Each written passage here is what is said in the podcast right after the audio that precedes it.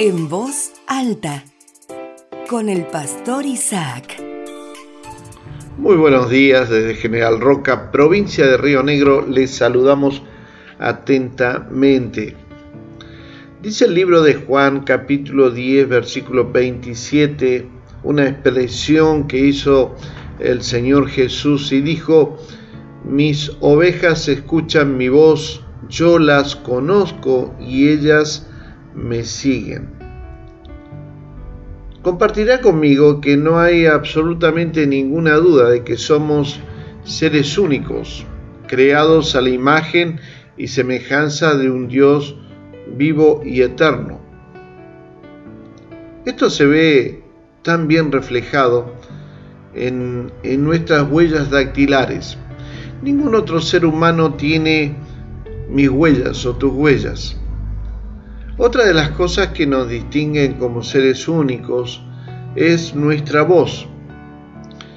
Y hay un ejemplo en la Biblia de David, el rey David, en medio del fragor de la batalla, teniendo una profunda necesidad, exclamó y dijo, ¿quién me diera beber agua del pozo de Belén que está junto a la puerta?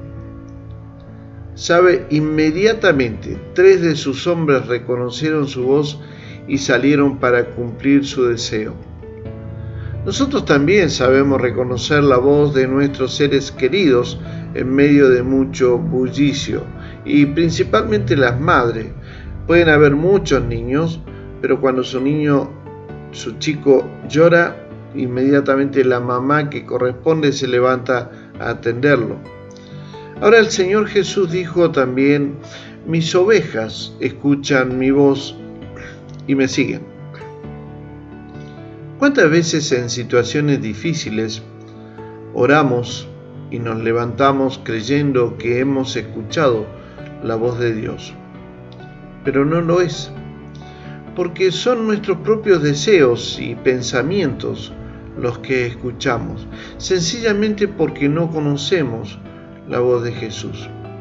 He escuchado en mi vida pastoral muchos, muchos, muchas personas que vienen a contarme y decirme que Dios le habló, Dios se le apareció y que saben lo que Dios tiene que hacer.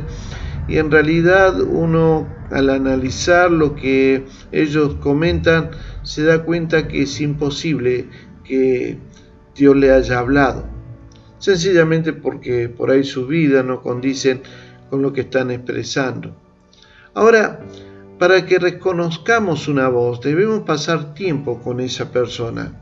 Y ahí es donde yo digo, es muy difícil poder creerles a ciertas clases de personas, porque esto no es el resultado de un día, sino de una relación cercana e íntima.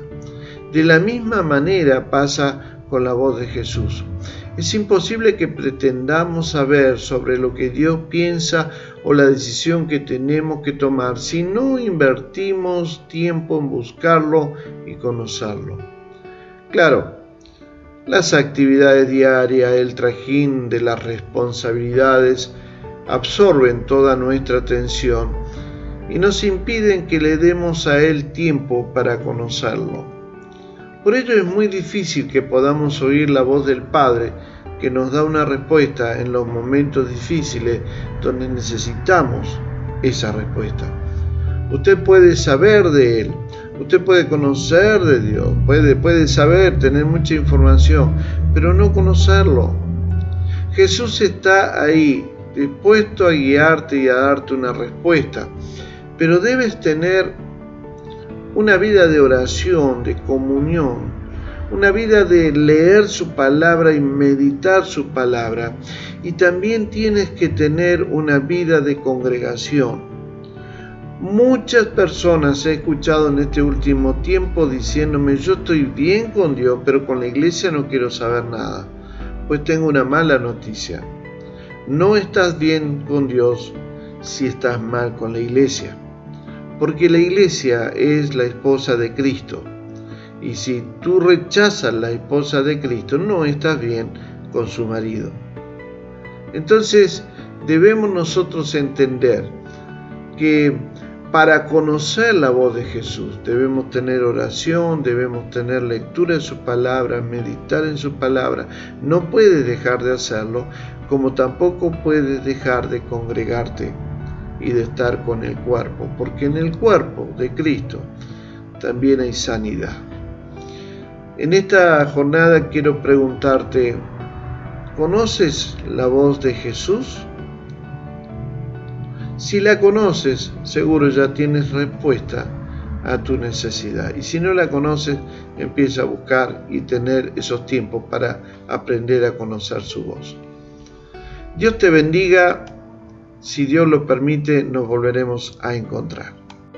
Esperamos que este mensaje haya sido de ayuda para tu vida.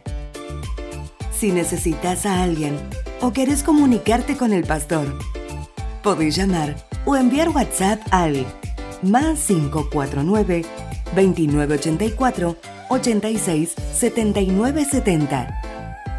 También podés escribir a su correo electrónico cerca suyo arroba gmail.com.